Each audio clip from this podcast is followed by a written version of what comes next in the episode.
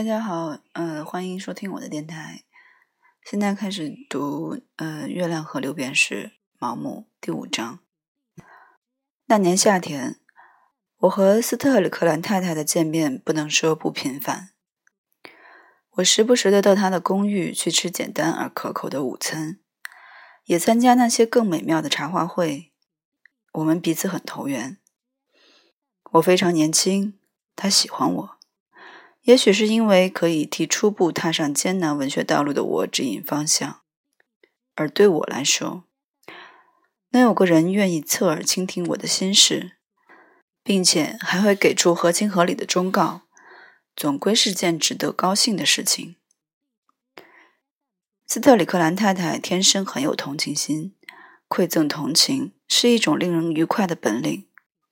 但经常遭到那些知道自己拥有这种本领的人的滥用。他们要是发现朋友遇到倒霉的事，就会迫不及待地猛扑上去施展浑身解数。这种劲头实在是有点像食尸鬼。他们的同情宛如油井般喷涌而出。这种毫不吝啬的挥洒，有时候会被同情者感到很尴尬。如果别人的胸膛已经有太多的泪水，我就不忍再洒上几滴。斯特里克兰太太在运用她这种特长时很讲究策略。接受她的同情之后，你会满怀感激。当初年轻冲动的我曾向露丝·沃特福德说起这回事，结果他说：“牛奶诚然非常好喝。”加上几滴白兰地就更美味了，但奶牛却巴不得让它赶紧溜走。乳房胀着毕竟是非常难受的。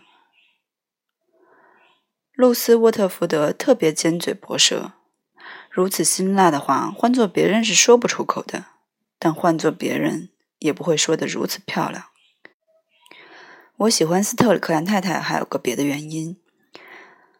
他家的环境布置得很淡雅，他的公寓总是干干净净，摆着鲜花，让人看着心情就好。客厅里那些印花棉布的图案略显呆板，但明亮又美丽。到雅致的小餐厅里用餐也是种享受，餐桌的款式很大方，两个女佣苗条而漂亮，食物又是那么的可口。人们很难看不出来，斯特里克兰太太是个出色的家庭主妇。你肯定还会觉得她是个值得敬佩的母亲。客厅里有他儿子和女儿的照片。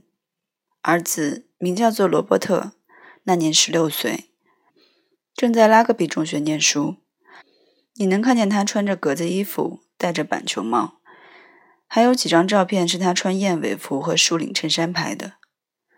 他和他的母亲长得很像，都有着饱满的天庭和深邃的眼睛。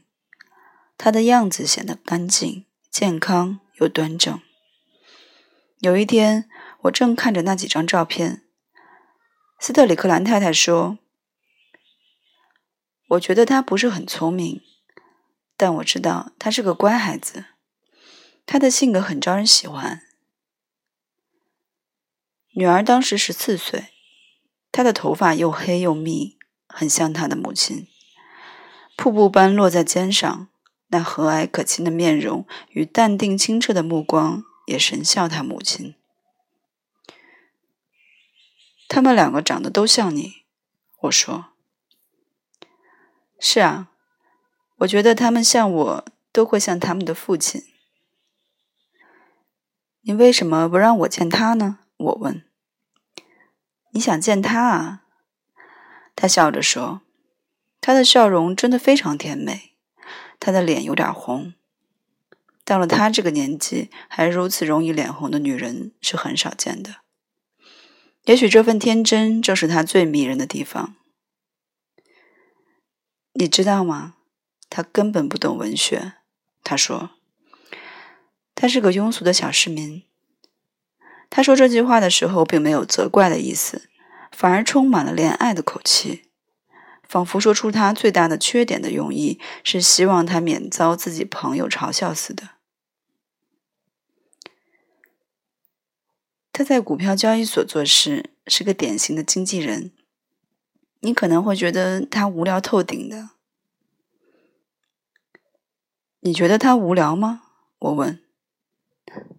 你知道的呀，我嫁都嫁给他了，我非常喜欢他的。他羞涩的笑了起来。我想他可能担心我会调侃几句。这种真情流露的话让露丝·沃特福德听到肯定要大肆嘲笑的。